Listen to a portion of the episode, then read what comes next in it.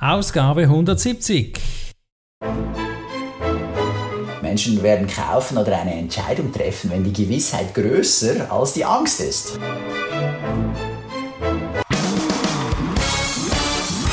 Begrüßt mit mir Bruno Ernie und Thomas Skipwith. Top Renetipps aus den USA.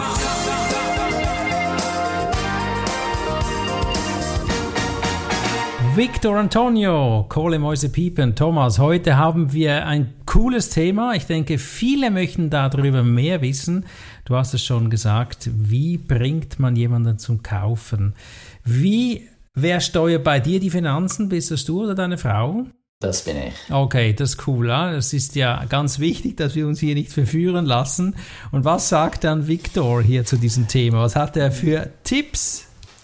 Ja, die sind gut. Lass mich noch zwei Gedanken mitgeben. Also, ja, manchmal ist es nicht schlecht, wenn die Frau die Finanzen im Griff hat. Ja. Das kann, muss nicht nur schlecht sein. Ja, kommt auf die Frau drauf an. Und auf einem selber, ja. Und das Zweite ist, dass diese Episode baut direkt auf der letzten Episode 169 mit Tom Sänger auf. Es ging da ja wesentlich darum, dass dir jemand vertraut und dann kauft er. Mhm. Und Victor unterstützt das voll und ganz, indem dass er sagt, ey, stelle eine echte Verbindung zu deinen Kunden oder potenziellen Kunden her. Ja, es geht darum, dass du authentisch bist, dass du dich nicht verstellen musst in dem Verkauf, dann läuft es am natürlichsten. Ja. Und dann äh, ja, ist es ja so, dass viele Personen, oder in Victors Ansicht fast alle, Menschen suchen nach etwas Echtem. Also nicht diese aufgeblasenen, äh, mit Botox behandelten Gesichter oder sonstige Schönheitssachen, sondern es muss irgendwie echt sein. Ja. Mhm. Und äh, deshalb, oder damit du verkaufst, musst du wissen, wie Menschen kaufen. Und da hat er ganz viele Punkte, die er uns mitgibt. Bevor wir in die Punkte starten, möchte ich noch erwähnen, dass der englische Gastgeber Robert Kennedy der Dritte ist. Einfach, dass wir ihn auch mal in, erwähnen. Und Victor Heath äh, gibt hier tolle Antworten. Man muss Menschen mögen, deshalb kaufen die Menschen. Und jetzt kommen wir zu den Punkten. Was ist das, der erste Punkt? Ja, du musst mal eine Entscheidung treffen. Mhm. Ja, nach dem neurolinguistischen Programmierung, NLP, gleicht der Kaufprozess eines Menschen dem Treffen einer Entscheidung. Ja. Und bei jeder Entscheidung gibt es ein gleiches Maß an Gewissheit und Angst. Oh ja. Menschen werden kaufen oder eine Entscheidung treffen, wenn die Gewissheit größer als die Angst ist. Ja, das klingt einfach, ist aber so. ja, ja, ja. Triff eine Entscheidung. Der Teufel, der Teufel, liegt dann im Detail. Ja. Ja, ja. Also, aber so grundsätzlich finde ich das noch eine spannende Überlegung. Mhm. Klar, die, wenn Sie die Gewissheit haben, na, ich kriege da mehr raus als das Geld, was ich abgebe, ja, da habe ich einen größeren Nutzen, dann werden die ziemlich sicher kaufen. Mhm. Und dann äh, als zweites erwähnt er die Emotionen. Ja, einige Entscheidungen sind mehr mit mehr Emotionen verbunden als andere. Mhm. Und äh, mehr Emotionen bedeuten, dass eine Person eher eine Entscheidung trifft oder kauft. Mhm. Also das ist äh, seines Erachtens diese Kampf- oder Fluchtreaktion im Gehirn. Wenn jetzt äh, jemand nicht kauft, ist das die dritte Reaktion. Die, die Person friert ein, ja, die kann jetzt keine Entscheidung treffen oder mhm. tut nichts. Mhm. Und die meisten Geschäfte, gemäß Victor, gehen verloren, weil der Kunde einfriert einfriert. Er ist ja. in der Emotion ein. Schockstarre. Ja, Schockstarre. Das finde ich cool. Er ist in der Schockstarre, genau. Ja, weil der, kann sich nicht entscheiden. Ja, soll ich oder soll ich nicht? Should I stay or should I go now? Ja, das ist so dieses, äh, und dann machst du nichts.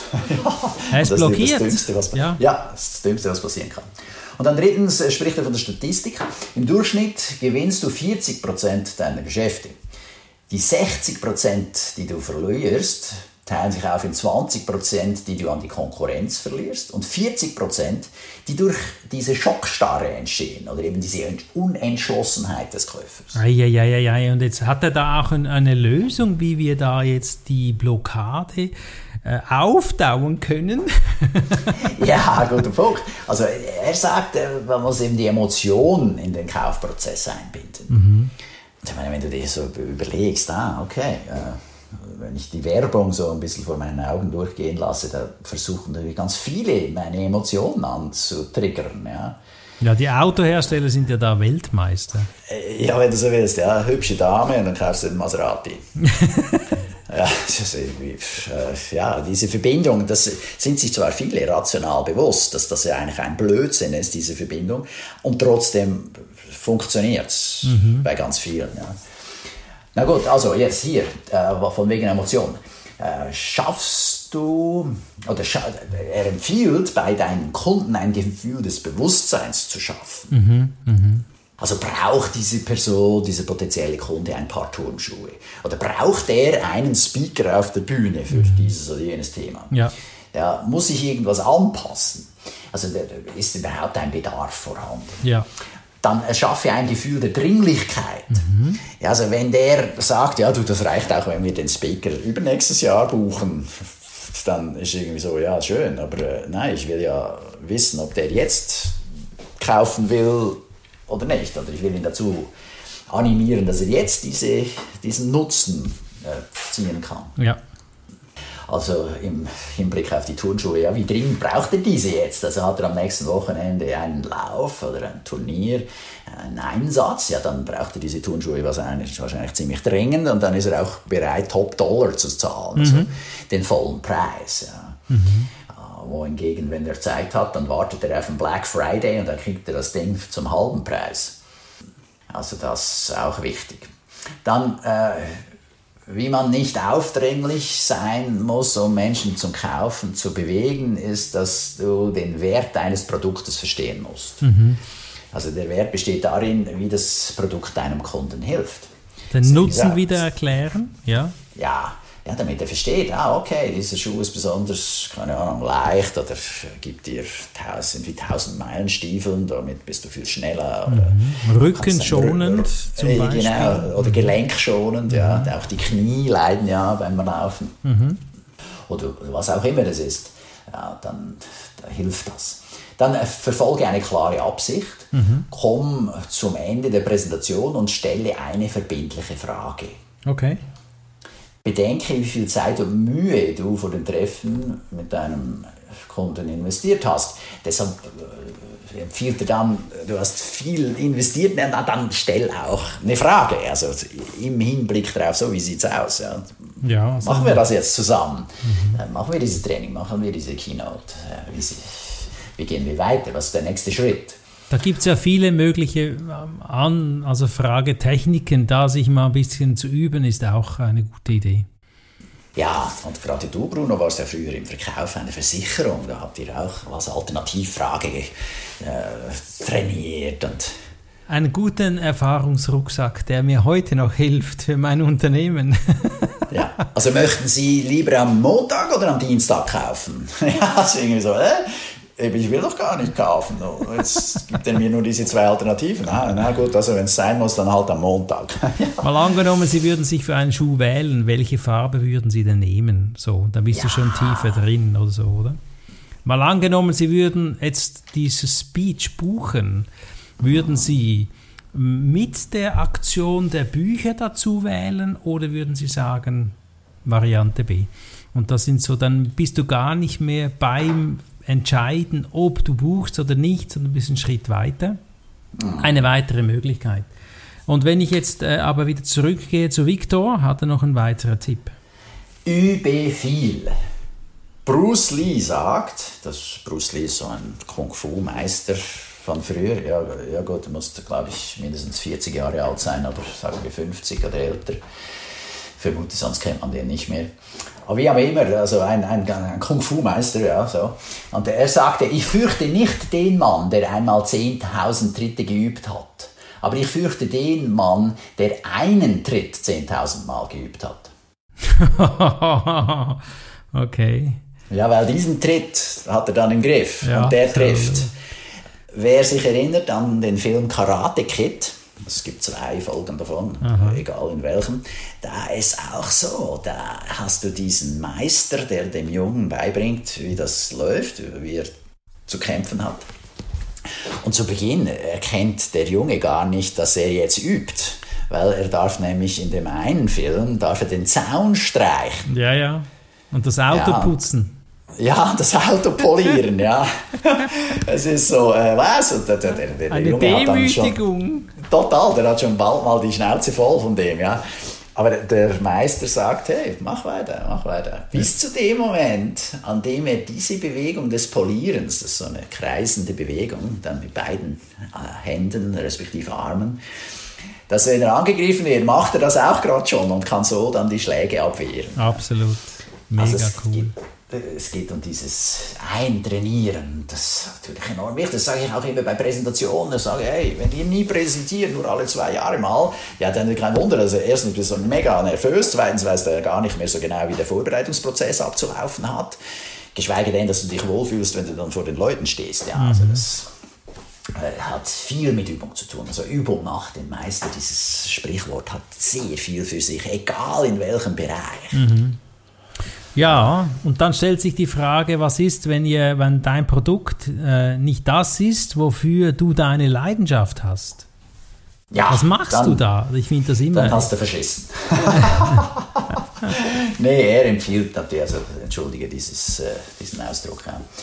soll ja auf seine Worte achten. Nee, also er empfiehlt, äh, also angenommen, du musst jetzt was verkaufen, was du nicht magst, mhm. also äh, du solltest nur lieben, was es für deinen Kunden bedeutet. Mhm. Also wenn du zum Beispiel Pools verkaufst, also Swimmingpools, musst du diese nicht unbedingt mögen, aber du könntest es lieben, wenn ein Pool in den nächsten 10 bis 20 Jahren Familienerinnerungen für die Kunden schafft. Das ist mega, das ist ganz schön, dieser Ausdruck. Also das ist der, die, die Traumidee dahinter. Ja. Mhm. Mhm. Und du hast Freude an dem, woran dann der Kunde Freude hat. Ja, genau.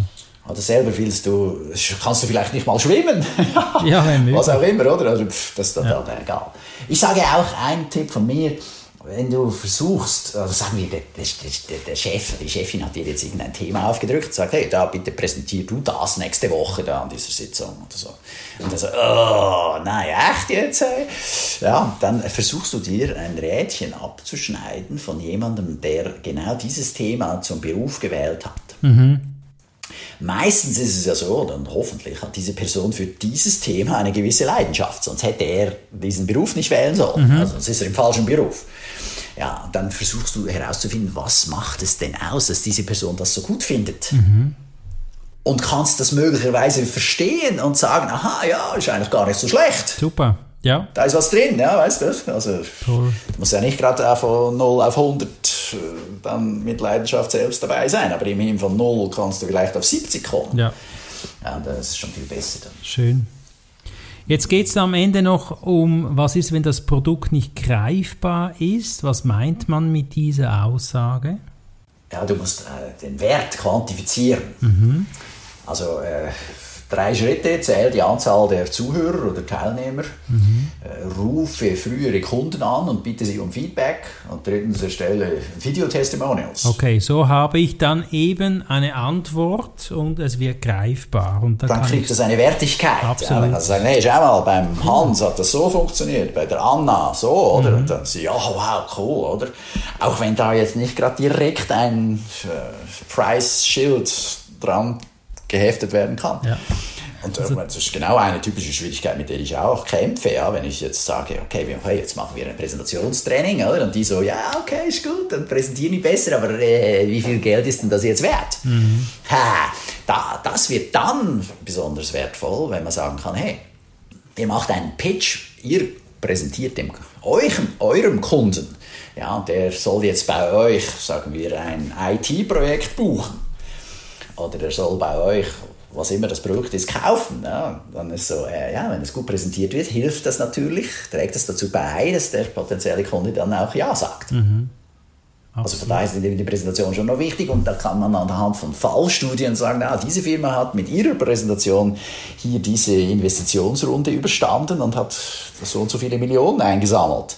Oder sie konnten diesen Kunden überzeugen, dass sie jetzt hier das neue äh, Gasturbinenkraftwerk gebaut hat. Und dann, da reden wir dann von 300 Millionen, 500 Millionen ja. oder was auch immer. Und dann muss ich sagen, hey, weißt du was, dann, und dann ist mein Honorar als Trainer und Coach natürlich Peanuts. Ja, dann ist das wirklich äh, in die gute Relation gesetzt. Jetzt, das ja. finde ich immer wichtig, Relationen, bevor wir zur Abschlussfrage von Viktor kommen. Äh, noch ein Tipp, einfach auch, weil es gerade passt, so ein bisschen die innere Einstellung, wie du was verkaufst oder pitchst, also wie überzogen bist du innerlich. Das hat eine große Wirkung, auch rein energetisch natürlich, auf dein Vis-à-vis. -vis. Es gibt, wenn ein Mensch fühlt, dass du eigentlich gar nicht ans Produkt glaubst, dann kauft er auch nicht. Das hat viel mit dir selbst zu tun. Und wenn du die Annahme einnimmst, der kauft eh, dann ist das eine übertragene Energie der Stärke und die Wahrscheinlichkeit erhöht sich enorm. Ja, ich meine, stell dir vor, du bist, gehst in eine Bar, ja, und du siehst jemanden an der Bar sitzen, den oder die du interessant findest. Du so, ja, aber weißt du, nicht, die, die, die Person wird sich nicht für mich interessieren, die will mir die kalte Schulter zeigen. Mhm. Uh, ja, dann ist das wahrscheinlich dann auch so. Genau. Wenn du aber hingehst und sagst, hey, okay, ich hab die, da, da, da, da kriege ich jetzt irgendeinen coolen Spruch vom, vom, vom, über die Lippen und dann wird die Person sagen, ah ja, mal, ist doch noch gut.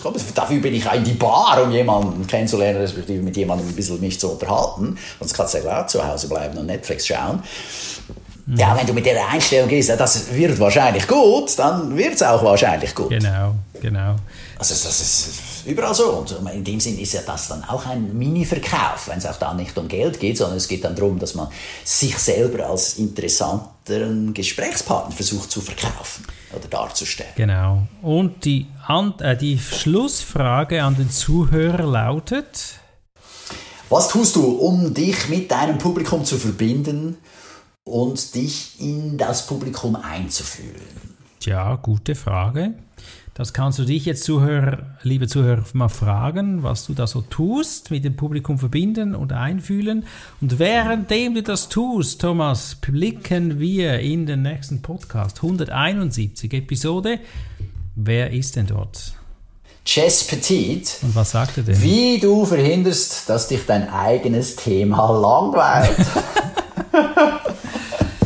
Auch ganz ein wichtiger Gedanke, weil das, das, da, da, da kommen wir so ein bisschen im Bogen zurück zu dieser reinen Episode, die wir hatten zum Thema Burnout, ja. Speaker Burnout. Ja, also das ist einfach die Schnauze voll von dem Ganzen. Ja, das könnte natürlich jetzt nach der Pandemie sowieso ein großes Thema sein für den einen oder anderen. Ja, und Jazz Petit hätten wir auch schon. Ich freue mich auf die nächste Episode mit dir, lieber Thomas, dir, liebe Zuhörer. Viel Umsetzungskraft und bis bald. Tschüss. Viel Erfolg. Ciao. Das war der Podcast Top Renetipps aus den USA. Bruno Ernie und Thomas Skipwith.